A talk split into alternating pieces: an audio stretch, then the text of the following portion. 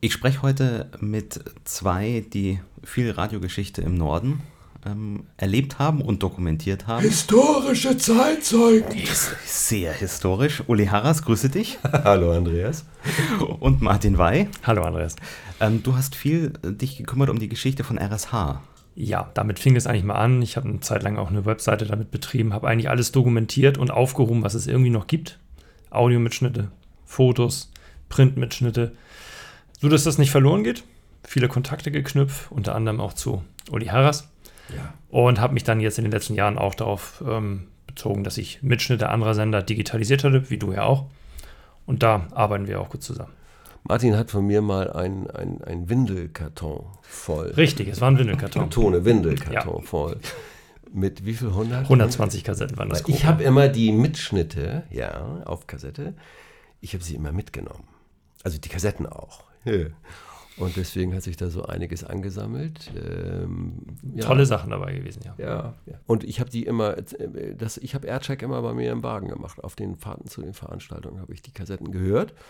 Nie, auch aus Eitelkeit, natürlich. Klar, das ist so eine geile Sendung, geile Mucke. Nein, du hörst ja auch, was du gut machst und was einfach überhaupt irgendwie nicht funktioniert äh, wie die Mucke auch kommt, wie die Musik und wie alles zusammen auch kommt mit den Elementen, die man reinfährt und so. Und das, das, das wie gesagt, das habe ich immer in so einen Karton geschmissen. Uh, und und uh, irgendwann habe ich gesagt, irgendwann, und das war Martin. Da kommt mal Martin einer. Ja, und, der, und, und er sagt, du, und ja, kannst du mir alles geben? Ich sage, Wahnsinn, das willst du doch nicht im Ernst? Doch, doch, doch, doch. ja, so war es. Kann ich bestätigen. Uli, was sind deine ersten Erinnerungen an das Radio? Was hast du als Jugendlicher gehört? Radio. Also meine, meine ersten Erinnerungen sind tatsächlich so, dass ich äh, ein uraltes, das muss ein Grundig-Gerät gewesen sein, diese, diese, diese Möbel, das waren, da waren ja Radios noch Möbel und äh, ähm, mit dem magischen Auge. Wenn das noch jemand äh, erinnert, weil das. Äh, ne, Kann mich daran erinnern, ich habe die Dinger nochmal repariert. Ja. ja. Und ähm, also das zeigt, das magische Auge zeigte die Empfangsstärke an. Und da habe ich also Sendungen gehört, die ich ähm, ja eigentlich gar nicht verstanden habe. So das Echo vom Tage mit Axel Eggebrecht. Also da, das sind so, das sind so Geschichten, wo, wo man echt sagt, anderes altes Jahrtausend. Ja, und das sind meine ersten Erinnerungen. Das fand ich magisch. Also abends nochmal Radio hören, wenn man eigentlich schlafen sollte, wohlgemerkt. Wie alt war ich da? Puh, sechs, sieben, acht, so in der Richtung. Ja, da ging es mit Radio los. Und dann war der nächste Schritt Konfirmation und dann wurde das Angesparte in eine Schneideranlage. Ich darf das heute sagen, weil den gibt es nicht mehr. Die hatten aber begriffen Preis-Leistungs-Verhältnis äh, und in einen Philips, die gibt es schon noch, aber Philips Stereo-Kassettenrekorder. Das war meine Grundausstattung, um dann den geschätzten Kollegen Wolf-Dieter Stubel, Hallo Fans, äh, hallo Freunde. Hallo Fans, hallo Freunde. Live am Plattenteller.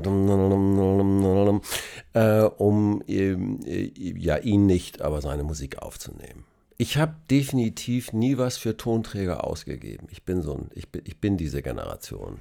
Und nachher beim Radio habe ich sie ja ne, geschenkt bekommen. Also von daher gesehen, mein Bruder hat viel in Platten investiert. Ähm, der ist fünf Jahre älter und ähm, ja, da war ich dann, da war ich häufig Gast bei ihm, habe also Dinge. Deswegen habe ich auch einen äh, Musikgeschmack, der eigentlich fünf Jahre noch fünf Jahre älter ist. Also Woodstock und solche Geschichten. Ne? Kann ich noch mitsingen. Aber du hast nach Radio gefragt, lange Rede, kurzer Sinn. Das waren so die beiden, die beiden Geschichten, die, die mich geprägt haben. Und wie kam es dann, dass du überhaupt zum Radio gekommen bist? Ich wollte nicht zum Radio. Ich wollte zum Fernsehen. Mhm. Ne? Also damals kam es so auf, dass man ähm, ähm, äh, Videogeschichten schon machen konnte mit VHS-Kassetten und klobigen Kameras und dergleichen. Und da experimentierte ich rum. Ähm, aber ja, und dann habe ich irgendwann beim NDR angerufen, weil ich dachte, ich hatte ein ganz spannendes Thema, war dann Abiturient, dachte Abiturstress, ne, das ist ja jedes Jahr das Gleiche. Und da rufe ich mal beim NDR an, habe äh, mich da tatsächlich so mit der, ja, wir stellen Sie mal durch.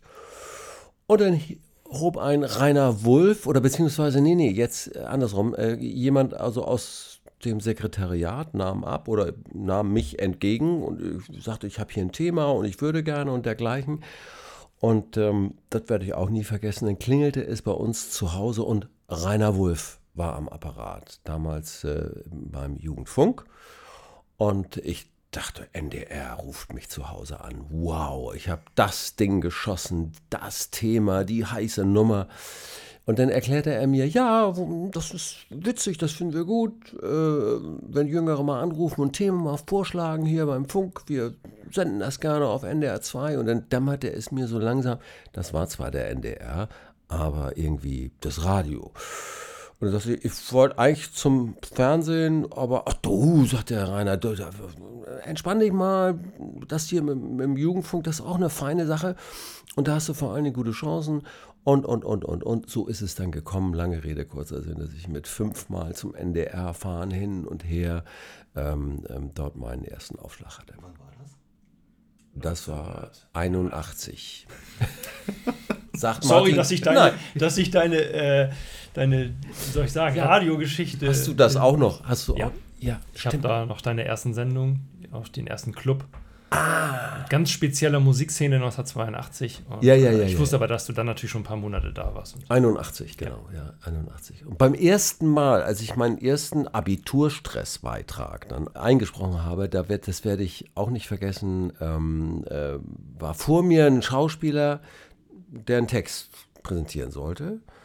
Und der verhaspelte sich ungefähr alle zehn Sekunden. Den haben sie aus dem Studio raus befördert und gesagt, kannst du dich in Gang setzen und deinen Text lesen? Und dann erinnere ich das noch, oh, jetzt kommt da noch so einer. Und dann haben sie mich, geh mal rein. So, und das war ein One-Shot. Der ging also für mich als Ungeübter äh, natürlich gruselig, klang ich damals, weil aufgeregt und dies und das. Ähm, ähm, aber sie haben es auf jeden Fall in einem Rutsch durch und dann, als ich rauskam, war da so Gabi Branchert. Erinnert das noch jemand vielleicht? Also das auch, die war auch, äh, äh, das werde ich nie vergessen. Die sagte, ja, oh, ja, kannst, kannst häufiger kommen. Hm. Ja. Und dann hat mich Lutz Ackermann oder seine Fittiche genommen. Ähm, und äh, da habe ich dann auch die wesentliche Prägung bekommen. Vor Radio Schleswig-Holstein. Ja, das sind wir ja noch lange nicht. Ja. Wenn man sich die Programme des NDR damals anschaut, wie klangen die denn? Da gab es da schon viel so Pop und, und ja, also da gab es eigentlich alles und genau das war das Problem. NDR 2 war eine, eine Welle, eigentlich nur eine Frequenz ähm, mit gefühlt sieben, acht Programmen, weil unterschiedliche Redaktionen dafür zuständig waren, äh, unterschiedliche Musikstile gefahren wurden und dann die unterschiedlichen Moderatoren wiederum ihre unterschiedlichen Stile äh, äh, dort auslebten. Also wenn Werner Feigl den Vormittag moderierte, war das was naturgemäß, was ganz anderes, als wenn Lutz Ackermann das gemacht hat. Und so konntest du also nicht davon reden, dass das ein Sender war, sondern das war äh, wirklich Vielfalt. Also, aber solche Vielfalt, dass es dann schon wiederum schwierig wurde halt. Ne? Äh, aber das funktionierte, solange es nichts anderes gab. Und welche Rolle hat der Club innerhalb dieses Programms gespielt? Ackermann hat, ich verkürze das Ganze, ich versuche es zu verkürzen, Lutz Ackermann hat äh, diesen Jugendfunk irgendwann übernommen, weil der startete ja, vor 50 Jahren ähm, äh, startete der mit einer Jugendsendung, die einschlug, weil ja die Jung, Jüngeren in Norddeutschland also froh waren, dass überhaupt mal irgendwas in ihre Richtung so passierte, auch musikalisch. Dann kamen aber diejenigen so mit ihren Beiträgen und mit ihren Ansprüchen und inhaltlicher Art immer mehr zum Zuge, sodass die so dass die Jugendsendungen fast sowas wie, wie Volkshochschule wurden. Ne? Also so ein bisschen belehrend und ein bisschen, also es ist ja immer ein Unterschied, ob ich jemanden informiere oder, oder ob ich dann irgendwann auch anfange, die Sachen so breit zu treten. Also ich verkürze das jetzt wirklich ganz stark. Äh, also das führte dazu, dass die Quoten einbrachen beim Jugendfunk. Und ähm, Lutz hatte dann zum richtigen Zeitpunkt die richtige Idee und es war auch intern möglich, äh, dass er das so übernehmen und gestalten konnte, wie er sich das vorgestellt hat.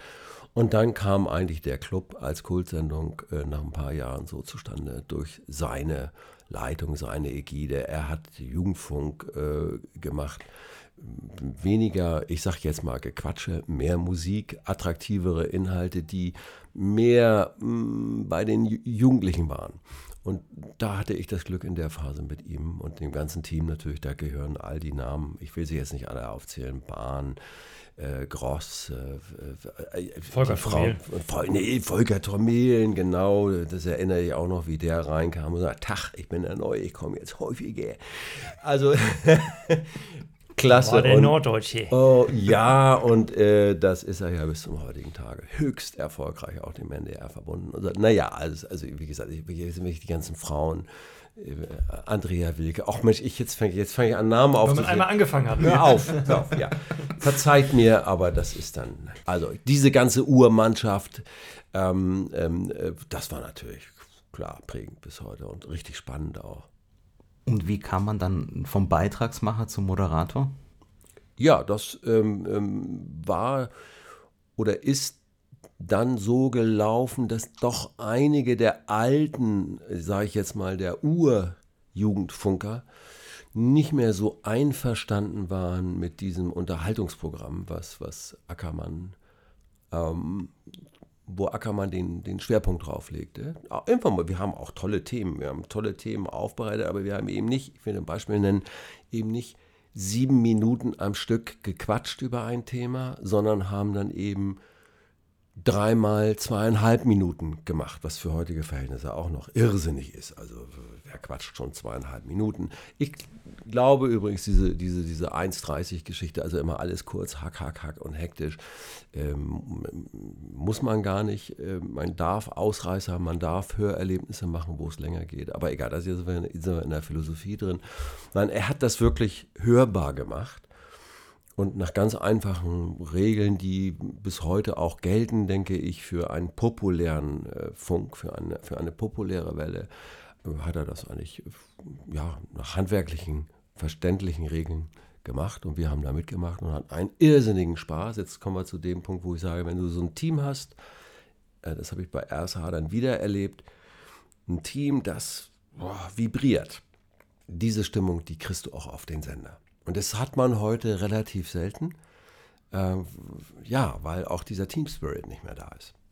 Ich finde, das hört man ganz besonders auch in den Clubsendungen, die, die du in der Zeit, so ich sag mal 83 bis 85, äh, wo auch die vielen Jungen dazu kamen, wie Volker Tomelen zum mhm. Beispiel, das klang für den NDR damals komplett anders als das, was davor ja, war. Ja, das komplett. War, oh Gott, und wir waren diejenigen, die also so gesabbelt haben, ja. ohne Sprech, ohne Sprachschulung, die saßen ja noch fast mit Schlips und Krawatte. Ne? Also Programme, die Programmhinweise.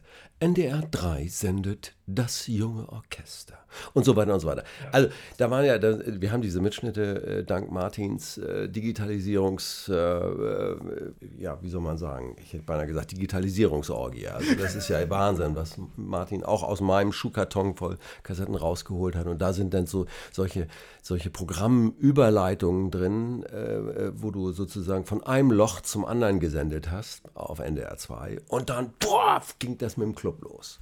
Das war Kult, natürlich, klar. Wie lang war die Sendung damals? Zwei, zwei Stunden.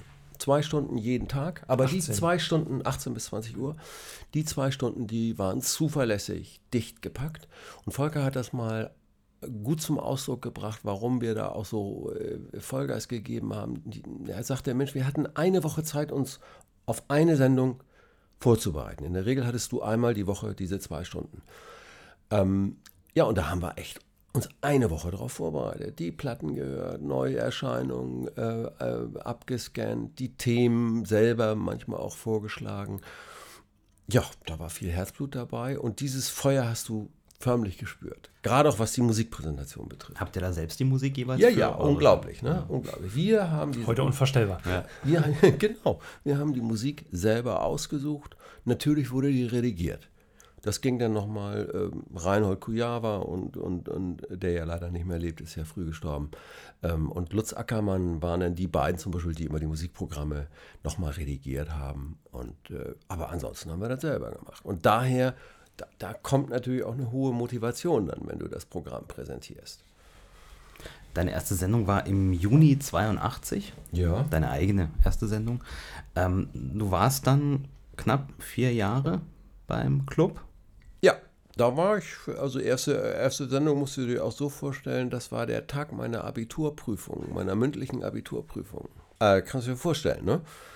Uh, und äh, man durfte damals noch null Punkte in einem Prüfungsfach machen. Ich, du kannst es ja rausschneiden.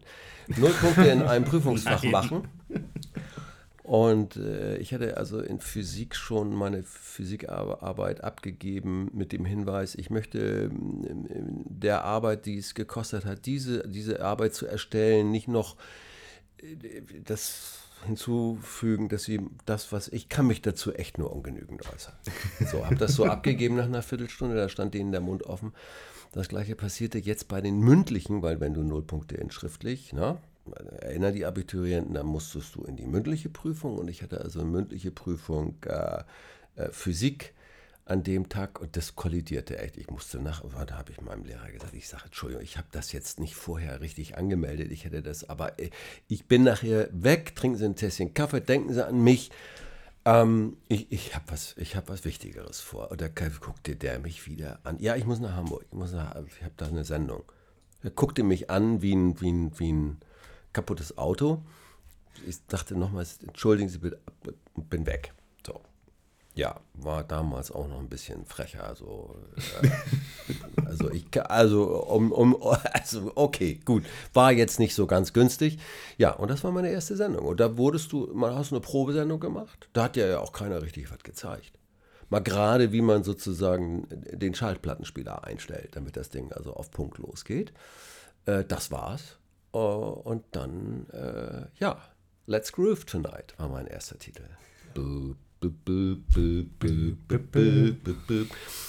Und äh, vor allen Dingen äh, habe ich gesagt, hier ist der Club, mein Name ist Uli und jetzt geht's los. Und das war also schon damals, da, da war bei den alten Clubleuten, sagte der Ackermann hat da wieder so einen, so einen Typen. Und da ging dann die Runde, nee, der bleibt nicht lang, weil ich habe dann auch noch in der ersten Sendung, glaube ich, mehr oder weniger zwei Musiktitel aneinander gespielt, ohne etwas zu Also das war, da haben die gesagt, nee, der, nee, nee, nee, nee, nee, das wird nichts mit dem Haras. Also das war schon, das waren schon besondere Zeiten, ja. Hat Spaß gemacht. Habt ihr die Sendung damals komplett selbst gefahren? Ja, ja, ja, ja. Auch das war nicht komplett. Äh, die, die, die Beiträge und Bänder wurden natürlich von der Regie zugespielt, aber die äh, Platten, also Schallplatten haben wir damals gehabt, ja, die haben wir selbst gefahren. Das wurde immer mehr dann über, über, über die Jahre, äh, aber damals war es noch, wenn ich so sagen darf, Hybridbetrieb. Also da, da war man auch abhängig vom Kollegen hinter der Scheibe. War Teamwork. Und du warst dann vier Jahre beim Club? Ja. Dann ging was Neues los. Dann ging was Neues los und zwar äh, Radio Schleswig-Holstein zeichnete sich am Horizont ab und äh, über eine Plattenpromoterin, äh, die da natürlich schon wusste, dass das losgeht in Kiel, äh, bekam ich den Kontakt dahin und eine Einladung, auch dort eine Probesendung zu machen, was ich auch gemacht habe. Also skurrile Zustände in irgendwelchen Containern mit irgendwelchen Geschehen. Also es war wirklich, war interessant. Und wurde dann dort in die Startmannschaft eingeladen, mehr oder weniger, oder war der einzige mit dem Namen eigentlich von, von bei Radio Schleswig-Holstein. Ja. Ne? Also für die Norddeutschen definitiv. Vielleicht für die aus dem SR-Bereich, die kannten noch Helmut Rademacher. Stimmt, genau. Aber Norddeutsche definitiv, da war Uli Harras die einzige bekannte Stimme. Es war auch so, dass das eigentlich Programm sein sollte bei RSH. Dass, wenn ich das Hermann Stümpert und Jürgen Köster richtig erinnere, haben die gesagt, wir wollen ganz bewusst eigentlich keine Leute abwerben vom NDR, weil wir hier was ganz Neues machen. Und sie hatten ja mit Ad Roland den, den, den, den Wahnsinnigen, der, also, äh, wir haben dann immer gesagt, der kriegt jede Putzfrau zu moderieren. Das ist, also, ja, wirklich, wenn der, wenn der, wir haben dann immer gesagt, irgendwie bei Ad Roland, wenn da mal nichts gegen die Damen, die, die das nicht so richtig aussprechen können, aber wenn da irgendwo, wenn bei ihm im Studio eine, eine türkische Fachkraft mal aufräumt und es klingelt da, dann, dann, also drei Monate später, moderiert die eine Sendung von ich nichts wissen, hier Knöpfe zu viel, machen, drücken, wohin, weiß nicht. du müssen, war, war in drei Monaten, hi, hallo, und jetzt geht es gleich hier weiter mit. Verstehst du? So, äh, da, so also ich weiß, es ist jetzt politisch überhaupt nicht korrekt, weil türkische Fachkräfte, türkische Putzfrauen, das darf man heute alles nicht mehr so sagen, so ein Quatsch, ne? So ein Quatsch, egal. So weit sind wir gekommen. So weit sind wir gekommen. Aber das nie, das war immer der Witz. Der kriegt jeden. Jeden, aber jeden. Adronan. So, das hat er auch gemacht. Da waren wirklich Leute aus, ich weiß gar nicht mehr so. Egal. Aber es hat Spaß gemacht. So, und das war, äh, da war ich übrigens, ich übrigens habe äh, nie, und das bedauere ich zum Schluss, habe ich zum Schluss bedauert, hab, wurde nie von Adronan geschliffen. Der war du mal warst da. ja schon fertig. Nie dass die Wahrheit war, äh, äh, dass ich für Adroland ein Gräuel war, äh, weil ich nie eine Schulung hatte, habe ich auch alles verkehrt gemacht. Und äh, ich weiß noch, äh, jetzt wollen wir mal gucken, jetzt wollen wir mal gucken hier, ob dein, ob dein Mikro und dein Pult, ob das, äh, ob das, wie das so mit ihrem lauten Ton klarkommt. Ich weiß nicht, ich habe eine Probesendung gemacht. Natürlich haben wir eine Probesendung gemacht bei RSH. Uh, und ich dann wieder Tralafiti, bababababa. Und jetzt kommt Phil Collins. Man sagt das nicht so! Ad Roland in dieser, in dieser, in dieser Stärke auf den Kopfhörer. Ich hätte mir fast in die Hose gemacht. Und da habe ich gelernt, dass man also ähm, Interpreten nicht überbetont, sondern man sagt eben jetzt hier, und weiter geht's mit Phil Collins.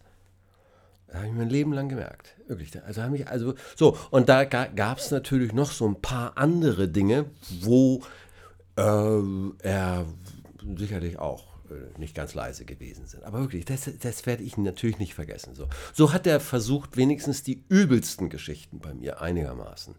Und als es dann hieß, Mensch, Harras, du musst eigentlich auch mal zu Adroland, habe ich natürlich gesagt, wieso ich zu Adroland? Ne? Klar, ich dachte, ich sollte, ich könnte es. Hätte ich es mal gemacht, hätte ich noch ein bisschen was gelernt. Wie hat man das denn in Hamburg aufgenommen, dass du da quasi. Also, ja, ja, ja, ja, ja, ja, ja, Uli, vielleicht da mal die Geschichte Gerne. mit dem wahren Sendestart.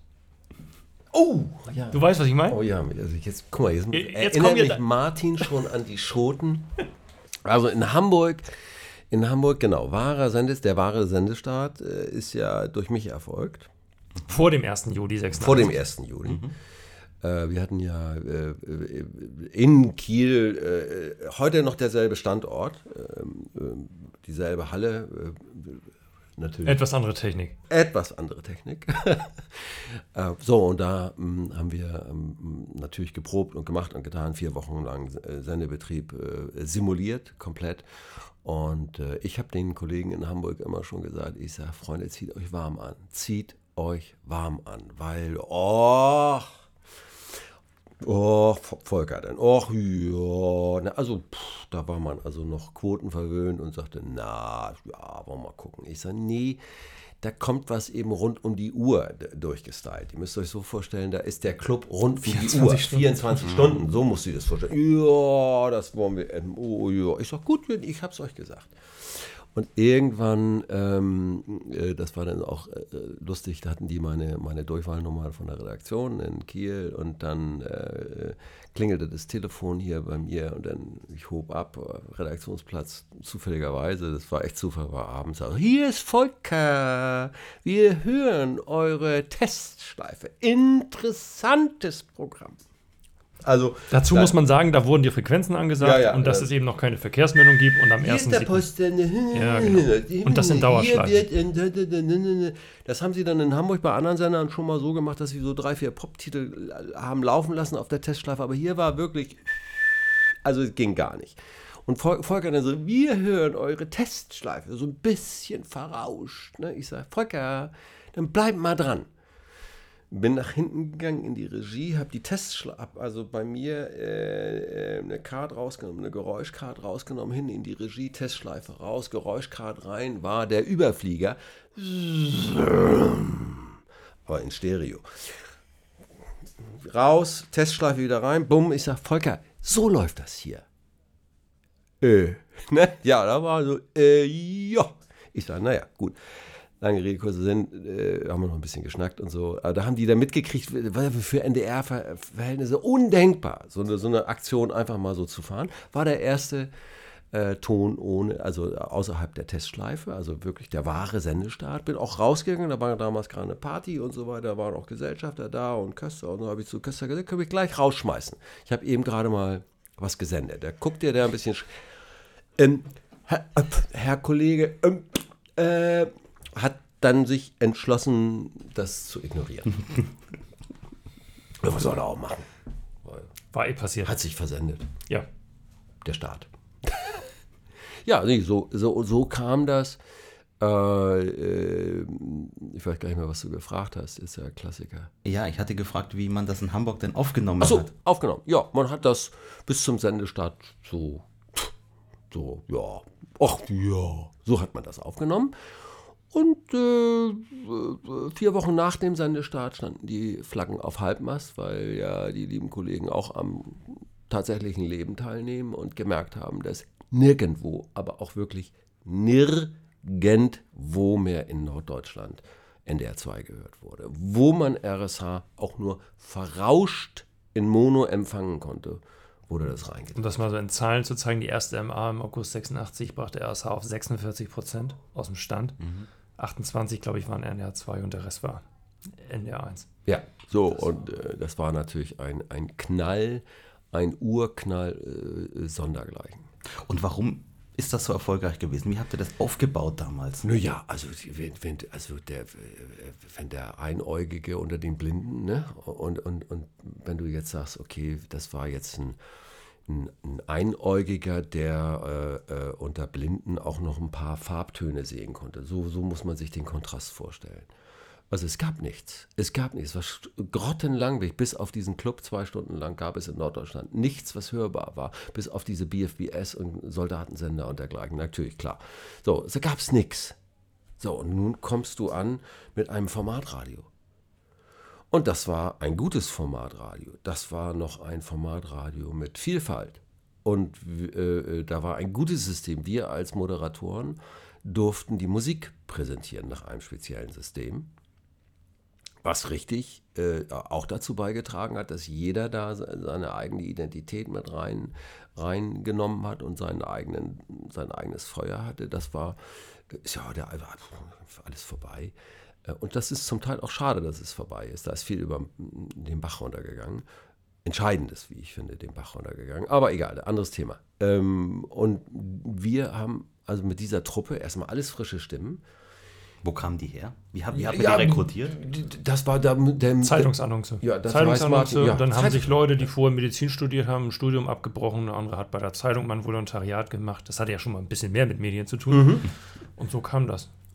Also wirklich Seiteneinsteiger. Echt Seiteneinsteiger. Die ähm, wurden dann mehr oder weniger mit, mit Basics des, des normalen Formatradios, was international gang und gäbe ist. Und da waren die Holländer natürlich äh, immer so ein bisschen weiter dran. Wieder Stichwort Ad Roland. Ad Roland mhm. ist, ein, ist einer, der also holländische, äh, niederländische Piratensender irgendwie gecoacht hat, sonst was. Äh, die waren immer näher an dem englischen äh, Radio dran und deswegen, äh, so, deswegen Formatradio, das war ja für deutsche Verhältnisse Format. Format? Was denn für. Ja, klar, jeder hat da ein ganz spezielles Format. Nein, also die wussten ja überhaupt nicht, worüber man redet. Ähm, und eine ganze Welle so durchzustylen, nee, da war RSH landesweit der Erste, der das vorgemacht hat. Und dann eben, wie gesagt, in dieser Radiowüste gar kein Thema. Also überall. Und dann mit einer Zielansprache, wo man wirklich sagen konnte, ja, wir haben die, die, die Oldie-Liebhaber auch mitgenommen. Das ging damals noch. Es gab ähm, sogar Swing-Sendungen am Abend. Ja, Gut, das lief dann von 23 bis 24 Uhr, aber. Ja, ja, ja, ja, ja, ja. Alles Mögliche gab es. Also das war damals noch möglich ähm, ähm, ähm, und, und das war ein Urknall. War ein Urknall, dass diese, dieser Quotenrutsch da zustande kam. Und das bewirkte dann natürlich auch beim Norddeutschen Rundfunk, dass es da äh, komplett anders durchgestylt wurde. Wie habt ihr denn bei RSH damals die Musik ausgewählt? Gab es da auch schon so einen Computer, der da so Vorschläge gemacht hat? Oder nee, war da noch ist, mehr Handarbeit? Ja, das war richtig Handarbeit. Äh, es gab ähm, ein Musikarchiv, dort waren 3000 Titel in der, 3000, in der Rotation, die sich nicht wiederholen durften, bevor wieder mit dem ersten angefangen wird. Und dann konnte man noch zurückgreifen auf 180.000 Titel, die im Archiv waren. Wohlgemerkt als Karts. Ja. Äh, Also, ne, du bist in, und nach, nach natürlich verschiedenen ähm, Kategorien, äh, äh, Alter, Grün, Blau waren die Dinger, also Genau. Blau waren die ganz einzelnen alten, Dekaden. Grün ging noch Mhm. und dann war noch irgendwas, war noch Recurrent, war, nee, Rot war Heavy, Äh, Braun waren LP-Tracks, die Ah, nicht ja, ja, als ja. Single veröffentlicht wurden. Auch Ja. das hat man damals in die tägliche Rotation mit eingebracht. Ein Titel pro Stunde. So, dann gingen wir mit einem sperrigen Kasten sozusagen ähm, ähm, mehr, mehr, mehrfach, mehrmals monatlich natürlich, rein in dieses äh, Archiv und haben uns die Titel rausgesucht. Und natürlich waren die richtig geilen, natürlich immer auch sehr schnell vergriffen. Aber du durftest eben nicht wiederholen. Und das heißt, äh, äh, ähm, du musstest dann eben gucken und deine Musik so zusammenstellen, natürlich nach Musikuhr, ähm, dass es passt. Also wirklich total analog, per Hand. Per Hand kannst du so sagen. Haben wir da zusammengesucht. Welche Sendungen hast du moderiert damals? 13 bis 15 und dann alles Mögliche. Noch eine, eine, eine, eine, Hit-Geschichte, eine, eine Hitline, Wunsch. Hitline. Genau. Konntest du anrufen und, und äh, da kein Computer, mussten wir noch ins Archiv rennen und konnten also Musikwünsche innerhalb von fünf Minuten sollten wir dann realisieren. Bei Uli ganz äh, passend jetzt an, äh, zu diesem Thema. Er hat ja an dem ersten Sendetag sämtliche ähm, Gesetze bezüglich Arbeitszeitengesetzen und so weiter gebrochen, ja. indem er von 13 bis 15 Uhr die erste Nachmittagssendung gemacht hat. Right? Dann war er abends um 0 Uhr wieder da, weil der Nachtschichtkollege, der eigentlich eingeteilt war, noch in Frankfurt auf dem Flughafen gewartet hatte, um die deutsche Fußballnationalmannschaft zu empfangen, die gerade aus Mexiko kam. Das ist dann im Laufe des Tages aufgefallen und hat Uli die Nachtschicht noch dran gehängt, von 0 bis 5 Uhr. Dann der Kollege Michael Wiese, der eigentlich morgens Nachrichten machen sollte, zu spät kam, hat er, obwohl er sich schon zweimal verabschiedet hatte, noch die Nachrichten um halb sechs gemacht und um fünf vor sechs. Und dann war er dann wirklich bis 13 Uhr nur weg und hat wieder die nächste Nachmittagssendung gemacht. Ja, ja. Also unvorstellbar heute überhaupt, dass jemand das genehmigt, aber Wahnsinn. Ja. Vor allen Dingen hatten diejenigen Pech, die mich nicht abkonnten. Das gibt es ja auch. Die hatten, also, egal. Ich, ich konnte den Sendestart nicht verhindern. Nein, nein. Konnte den Erfolg nicht verhindern. Nein, das war ein riesen, riesen Einschlag, Riesenerfolg. Ja. Trotz des Erfolges bist du aber nicht lange bei RSH geblieben. Ja, weil man meinen Vertrag nicht erfüllt hat. Ähm, und das war eine ziemlich bittere Angelegenheit. Äh, ich hatte gesagt, ich will nicht äh, Unmengen verdienen. Also äh, lag also ein bisschen höher als der, der Schnitt dort. Aber ich habe gesagt, Freunde, ich möchte meine Veranstaltungen bewerben. Das habe ich auch ein paar Mal gemacht. Ähm, und das war natürlich ein durchschlagender Erfolg. Kannst du dir vorstellen, äh, bei der Quote, jeder hat diesen Sender gehört ähm, war das auf einmal ein Ding, ähm, das schwierig wurde, weil ja ich der Einzige war, der das gemacht hat. Der also dann entsprechend immer gesagt hat, ja, wir sehen das am Sonnabend übrigens in Quettelbüttel und im Festzelt und so weiter. Und da freue ich mich schon drauf. So, und da sagte dann äh, Köster äh, und Stümpern haben dann also en- entschieden, das zu sagen, nee, das gestatten wir nicht mehr. Ja, und damit war die Geschäftsgrundlage äh, hin und natürlich auch das Vertrauen hin. Äh, und, und weil sie sagten, der bleibt auf jeden Fall und das ist, äh, und da habe ich gesagt, nee, Freunde, da, damit äh, ist vorbei. So, und dann erinnere ich noch, also mit Köster hatte ich schon so meine Sträuße. Das kann man doch jetzt mal erzählen. Das fand ich auch so schön. Weil mein Redaktionsplatz, wir ein Großraumbüro, Redaktionsplatz war natürlich, also da gibt es Bilder, da hing dann wieder wie beim armen Poet noch ein Regenschirm über meinem Arbeitsplatz, um gleich klar zu machen, wer, wer da sitzt. War also dem Jürgen Köster immer ein Ärgernis, weil ja, wenn er denn die Besuchergruppen durchführte, was damals ja auch schon der Fall war, dann sagte man, und, und, und hier äh, sieht es ein bisschen besonders aus, ja, hier sitzt der Herr Harras. Ja, und ansonsten, ja, äh, äh, äh, und dann irgendwann äh, kam jetzt ein Kollege, ich sage jetzt mal einen Namen nicht, und sagte, du äh, geh doch mal zu Köster, deine Sendung, die übernehme ich heute. Und äh, äh, äh, äh, geh mal zu Köster. Ich sage, ich sag, wie? Weil, ne, solche, solche Geschichten, wie du sie eben gerade geschildert hast, wir haben uns den Arsch aufgerissen. Ähm, äh, und dann, wie, was, du übernimmst meine Sendung und ich soll mir dann, ja, Herr, und dann zu Köster. ja, äh, Herr Kollege, nee, er sagte, genau, ich, du, er sagte, weiß den Namen, aber ich sage ihn jetzt nicht, also so sichtlich zufrieden. Du, äh, äh ich übernehme deine Sendung, du sollst mal deinen Arbeitsplatz aufräumen und hinterher kannst du mal, sollst mal zur Köster gehen. Das war, also da war ich, ich war da so drauf, ich habe gesagt, also da hätte ich da schon gekündigt. Weil natürlich, wie gehst du da mit, mit dem Kollegen um? Also so, räum mal deinen Platz auf. Äh, es geht gar nicht. Es geht gar nicht. Das war typisch Jürgen Köster. So, und da bin ich dann ein bisschen auf, also so getan, als ob. Und dann zu Jürgen Köster gesagt, Mensch, ja, Herr, hm, ha, Herr Kollege, und, ah, ja, ja, sage ich. Äh, ich habe jetzt so ein bisschen aufgeräumt. Übrigens, äh, Herr Köster, die Sendung am Wochenende, die können Sie auch gleich neu besetzen. Was glauben Sie, wie das bei mir zu Hause aussieht? Da muss ich mal aufräumen. Oh, schön da noch. So, da guckte er natürlich sparsam aus der Wäsche und so. So hatten wir also immer so durchaus auch unseren Strauß und deswegen äh, ähm, wollten die natürlich nicht, dass ich eine Sonderrolle spiele. Anstatt zu sagen, hey, das ist der einzige Bekannte, das hat er in den Vertrag reingeschrieben. Äh, wenn ihr auch mucken wollt, was natürlich dann irgendwann, also wenn ihr auch Veranstaltungen äh, machen wollt, dann lass uns eine Regelung finden. Und weiter, nee, äh, bei mir sagen, der geht ja nicht zurück zum NDR. Äh, was auch Köster bei der, als ich am letzten Tag da meine, meine Klamotten zusammen ähm, packte, kam er vorbei. Ach, Herr Kollege, ja, ich habe auch kein Abschiedsgeschenk. Wir sind sowieso der Meinung, dass Sie bald wiederkommen. ja, auch eine Aussage. Da habe ich gesagt, auch, auch nur so, ich weiß nicht, ob ich da noch gesagt habe, so können Sie gerne, sind wir ganz unterschiedlicher Meinung. Äh, und dann war es vorbei, ja. Für mich gut, aber bei, bei RSH wäre es für mich nur ähm, wahrscheinlich abwärts gegangen, weil sie dort auch jegliche Individualität natürlich runtergeschraubt hätten. Wenn ich da das Jahre kam später dann. Ja. Ja, also wirklich schon zwei, zwei, drei Jahre später war das schon ein ganz anderer Schnack als ja, ne? in den ersten Monaten. Und da wäre ich dann so ein Brausekopf, irgendwann äh, hätte da nicht mehr reingepasst. Nö, gesagt, jetzt Aloha, dann habt euch fröhlich und der NDR natürlich im Nachhinein högte, wie man so schön sagt in Norddeutschland, högte sich ein, weil da kam nun der Mann von RSH zurück und da hat, ich hatte schon dort durchaus mir dann Namen da er, er, erquatscht und kam wieder, ich sag's jetzt mal wieder so inkorrekt, heim ins Reich. So, und dann war ich rechtzeitig genug da, weil sie damals dann die Welle auch um, um, also wirklich, wirklich dann aus NDR 2 eine, ein Format, eine Welle, eine Rundfunk, einen Rundfunksender gemacht haben. Eine Rundfunkwelle, wie man damals auch sagte. Ein Programm.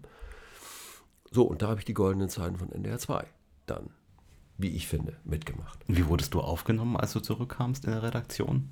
Oh, das ist, kommt der da vom Privat? Nein, nein, auch was? Nö, nö, nö, nö. Also, das, gar keine Kommentare in der Richtung. Vielleicht haben die das gedacht. Und ich habe ja auch äh, immer fröhlich erzählt, dass man meinen Vertrag nicht erfüllt hat. Du hast schon gesagt, NDR 2 hat reagiert auf den Start von ja. RSH und es gab dann ja auch noch Radio FFN und Radio Hamburg kamen dann ja auch kurz danach. Was hat man alles umgebaut? Ja, komplett. Also man hat, man hat wirklich gesagt, so, äh, was früher in der Zuständigkeit von einzelnen Redaktionen, Sendeflächen waren in der Zuständigkeit, also Vormittag gab es eine Vormittagsredaktion, Nachmittag gab es eine Nachmittagsredaktion. So. Und e-, erstmal fing man dann an zu sagen, so Musikzusammenstellung machen wir jetzt mal erstmal zentral. Also so, und dann wurde auch ein, ein, ein Computer eingeführt, also wo, also wo man das also auch mit die einzelnen Moderatoren aber auch selber noch zusammengestellt haben. So, dann äh, hat man mehr und mehr die einzelnen Redaktionen unter dem Dach einer, einer, eines Wellenchefs, damals Arno Bayer, der ja ähm, der wirklich die Aufgabe hatte, die Quote zurückzuholen und mit uns hat er das geschafft. Ja, alles von der ganzen Struktur her wurde umgekrempelt. Ähm, was für so einen öffentlich-rechtlichen Sender eine ziemliche Herausforderung ist, weil da sitzen dann auch einzelne Leute, die ja vorher was verantwortet haben, die man dann also irgendwie befrieden muss, weil die also gar nicht damit einverstanden waren, äh, wie das in, dann in Zukunft läuft, weil sie ihre Musikfarbe, weil sie meinten, sie würden ihre Programmhoheit, was ja der Fall war, abgeben und da würde jetzt eine einheitliche Linie, das würde also alles glatt gebügelt, glatt gebürstet, Was ja der Fall war. Und was auch notwendig war, weil so, nur so ging's. Das Ganze lief ja in zwei Phasen dann. Die zweite Phase, da hast du dann ja, da schließt sich der Kreis wieder, deine erste Radiostimme Wolf-Dieter Stubel beerbt. Das war dann ja 89, schon zwei Jahre später, bei der Ja, zweiten Formatierungswelle bei NDR 2.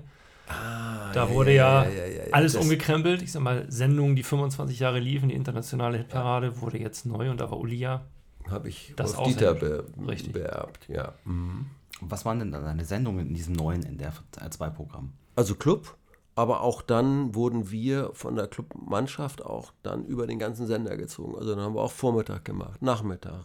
Es gab dann, äh, wenn wir dann also durchgetauscht haben, also wirklich Tage, ich äh, äh, sechs Stunden äh, auf NDR 2 moderierte. Nicht so günstig, dann wurde man da und dann hat man das mal irgendwie so geregelt, dass wir nicht mehr untereinander durchgetauscht und durchtauschen durften, was ja auch richtig war. Also völliger Wahnsinn, was wir da getrieben haben zum Teil. Aber das war ein sehr lebendiges, zwar durchformatiertes, sehr lebendiges Programm.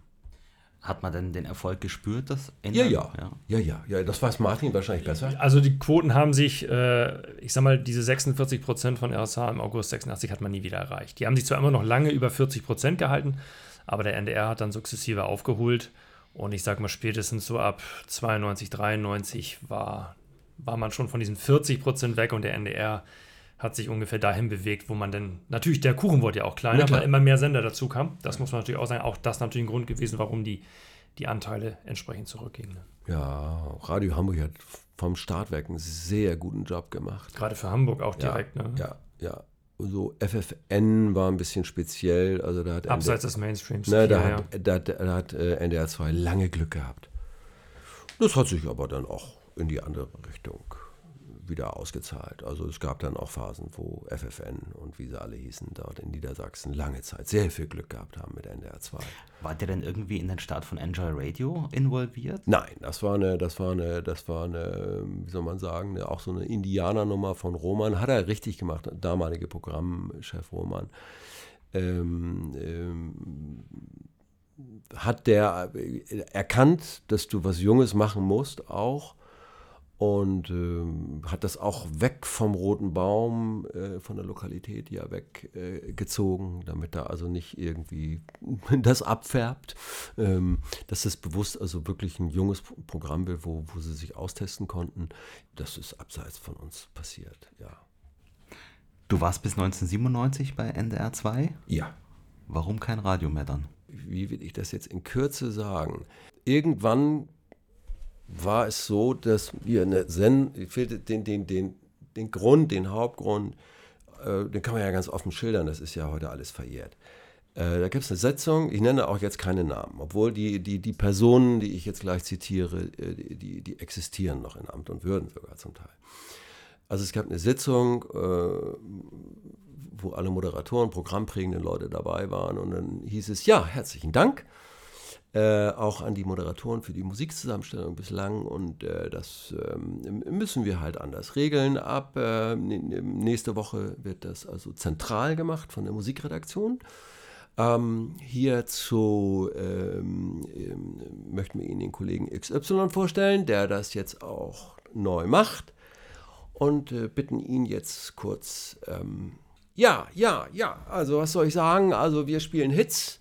Also danke ja auch, ja. Also wir spielen Hits, die großen Hits, die ganz großen ähm, äh, Namen Rod Stewart, Tina Turner, Phil Collins, äh, Restless Heart. Ja, jetzt will ich die kurze Pause eingelegt, weil wir alle so diese Bitte, weil in der Aufzählung gab es einen Fehler. Ne? Und zwar einen erheblichen Fehler. Ja. Das war der Kollege Uwe Bahn, der mit dem Kollegen da immer schon im Zwick in Hamburg Druckbetankung gemacht hat. Uwe dachte damals, er wird der Europamanager von dieser äh, immer noch relativ unbekannten äh, Country-Band Restless Heart. Und hatte ihm gesagt, das ist eine mega, ein mega Ding. Oh. So. Ja, und der Kollege, ja gut, hat ein paar Jahre gemacht, jetzt macht er was anderes. Aber das war dann so ein Grund, wo du sagtest, nö, dann saß ich da in Sendungen und musste Musikprogramme präsentieren, wo ich sagte, also bei aller Liebe, aber was ist das für eine vergurkte Soße? Ähm, Und dann äh, gab es so die Situation, dass man mir gesagt hat, äh, ich würde nicht in den Vormittag passen. Hm, also ich könne das nicht. So in der Richtung. Äh, und da muss ich ehrlich sagen, äh, da war dann bei mir der Punkt erreicht, wo ich sagte, nee, also das lasse ich mir hier erstens nicht sagen. Damals noch viel natürlich auch aufbrausender, aber klar, wenn du, äh, also dann kannst du das auch sein lassen. Habe eines Nachmittags mir einen Anzug angezogen, eine Sendung gemacht, bin danach zum Wellenleiter gegangen äh, und habe gesagt, so, ähm, lieber, hm, hm, hm. Das war hier eben gerade übrigens meine letzte Sendung beim NDR, hast du gar nicht gemerkt, ne? Äh, äh, äh wieso? Ja, ich höre auf, fristlos. Pum. Nein, da, da, da, da, da, da. Da haben sie gerade Carlo bei NDR 2 rausgeschmissen. Und da gibt es immer noch im Internet einen Morgenpost-Artikel, Mopo-Artikel, Stunk beim NDR. Äh, äh, weil sie, ja gut, sie mussten natürlich ein paar, paar Leute da äh, mal renovieren, aber das war dann so eine Melange. Und dann habe ich gesagt, nein, nein, nein, jetzt nicht. Und dann machst du jetzt noch mal ein halbes Jahr und ü, ü, ü. Ähm, ähm, habe ich dann auch gemacht, aber dann war, war vorbei. Und ich muss im Nachhinein sagen, ja, war, war, war gut war gut, weil das Radio, so wie ich es schätze, kennengelernt habe, ist zunehmend das nicht mehr was anderes, nicht schlechter, nicht besser, was anderes halt. Und ähm, deswegen fühle ich mich heutzutage natürlich wohl bei sowas wie Podcasterei oder, oder wenn du fragst, was denn heute, da werde ich dann gleich noch ein paar das wäre jetzt die nächste Frage gewesen. Was machst du denn heute? Nee, ich habe lange Jahre, ich habe ja immer parallel eine Netzwerkagentur gehabt mit Medienproduktion. Also nicht eine, eine Agentur, die äh, sich dann mit 20 Leuten und irgendwann schicke Büros und dies und das, sondern ich habe immer im Netzwerk gearbeitet und das habe ich lange Jahre gemacht. Vornehmlich ähm, dort ähm, Bewegtbild, kleine Geschichten, also für, für größere Unternehmen durchaus auch. Ja, und in den letzten Jahren hat sich dann entwickelt mit der Podcasterei. So, und das machen wir als Schwerpunkt und äh, da bin ich jetzt nicht mehr Dienstleister, sondern wir gehen verstärkt auch Kooperationen ein mit Verlagen zum Beispiel, wo wir deren Audio-Geschäft äh, sozusagen komplett machen. Ähm, und natürlich auch einzelne Geschichten. Ich finde es großartig und spannend. Bin also wieder beim Radio gelandet. Und wir machen auch, jetzt gibt es die Kanäle mittlerweile, ähm, ähm, die ich über die, jetzt kommt es, 50 Jahre Club gab es äh, in 2020 äh, oder gibt es in 2020. Daraufhin habe ich mich wieder so ein bisschen reinbegeben in diese ganze Geschichte und habe also äh, Tools kennengelernt, äh, wie zum Beispiel die Mixcloud äh, oder jetzt laut FM, wo du wirklich ganze Sendungen äh, mit GEMA-pflichtiger äh, Musik senden kannst. Und das ist natürlich wow. bei Podcasterei kannst du es ja nicht machen, aufgrund der GEMA-Geschichten. Und bei Loud FM und, und, und ähm, Mixcloud kannst du es machen. und da kommt jetzt, da mache ich jetzt sogar Corporate Radio für den CVJM unter anderem. Äh, in ganz Deutschland. Bin wieder beim Jugendfunk gelandet. so schließt sich der Kreis. Ja, ja was technologisch jetzt möglich ist. Ja. Wenn du das Radio heute einschaltest, wenn du es noch einschaltest, was hörst du dann? Im Moment höre ich meine Sender, kontrolliere ich meine Playlisten, also meinen Sender. Also ich habe immer, wenn ich Probe laufe, muss ich das erstmal gut finden. Nein, und ansonsten höre ich ähm, in der Tat äh, hier in Norddeutschland viel Enjoy und natürlich aber auch äh, Info und Deutschlandfunk. Also weil ich mich informiere. Im, im, im, im Auto meistens. Uli Harras, ich danke dir vielmals für das Gespräch. Bitte, bitte.